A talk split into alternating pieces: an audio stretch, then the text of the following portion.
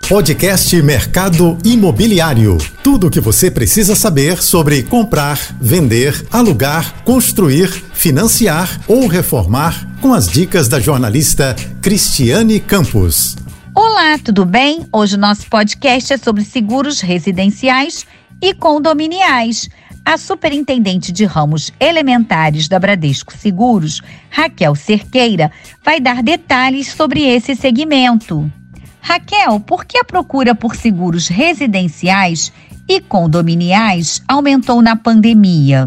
Nos últimos anos, por conta da pandemia, o trabalho remoto em formato híbrido acabou unindo a casa e o escritório. As pessoas passaram a ficar mais tempo dentro das suas residências e gerou uma maior percepção e consciência da importância de proteção. Além disso, a recorrência de eventos climáticos, como chuvas, alagamentos e vendavais, tem gerado grandes estragos e prejuízos principalmente para quem não tem seguro.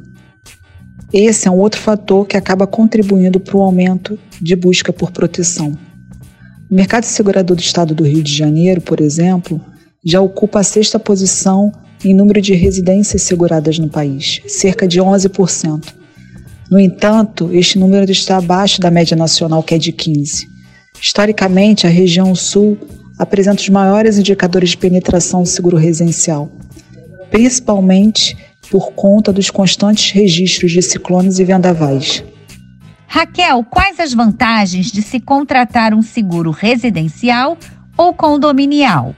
Há um movimento crescente da sociedade em busca de proteção a partir dos seguros. Mas nesse caso específico, é importante frisar a principal diferença entre os seguros residencial e de condomínio está relacionado ao local de ocorrência do dano, o que chamamos aqui de sinistro. O seguro de condomínio cobrirá os danos ocorridos nas áreas comuns. Já o residencial, danos ocorridos na unidade interna, como bens móveis, por exemplo.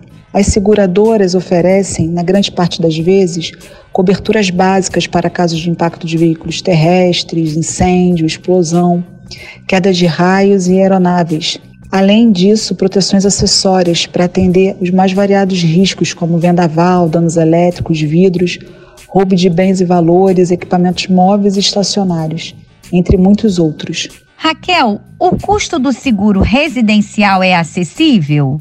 O custo do seguro residencial é muito acessível variando entre 0,1 a 0,2 do valor do imóvel. Mas, ao buscar o valor do seguro residencial, é fundamental avaliar os valores referentes a cada cobertura, para não subestimar ou exagerar nessa contratação. Uma conversa com corretores especializados pode ajudar a elucidar algumas dúvidas e decidir a cobertura que se encaixa melhor em cada perfil. Além disso, vale a pena comparar diferentes simulações até chegar à melhor opção que atenda à necessidade de cada pessoa. O valor da cobertura contratada deve contemplar reconstrução, reparo ou indenização do bem assegurado. Por exemplo, uma cobertura residencial não precisa ser necessariamente sobre o valor de mercado do imóvel, já que isso também leva em consideração a fundação, o alicerce e o terreno da casa ou do apartamento. Hoje eu fico por aqui e espero vocês no meu Instagram criscampos.oficial. E para ouvir este e outros podcasts, acesse o site da JBFM. Você ouviu o podcast Mercado Imobiliário.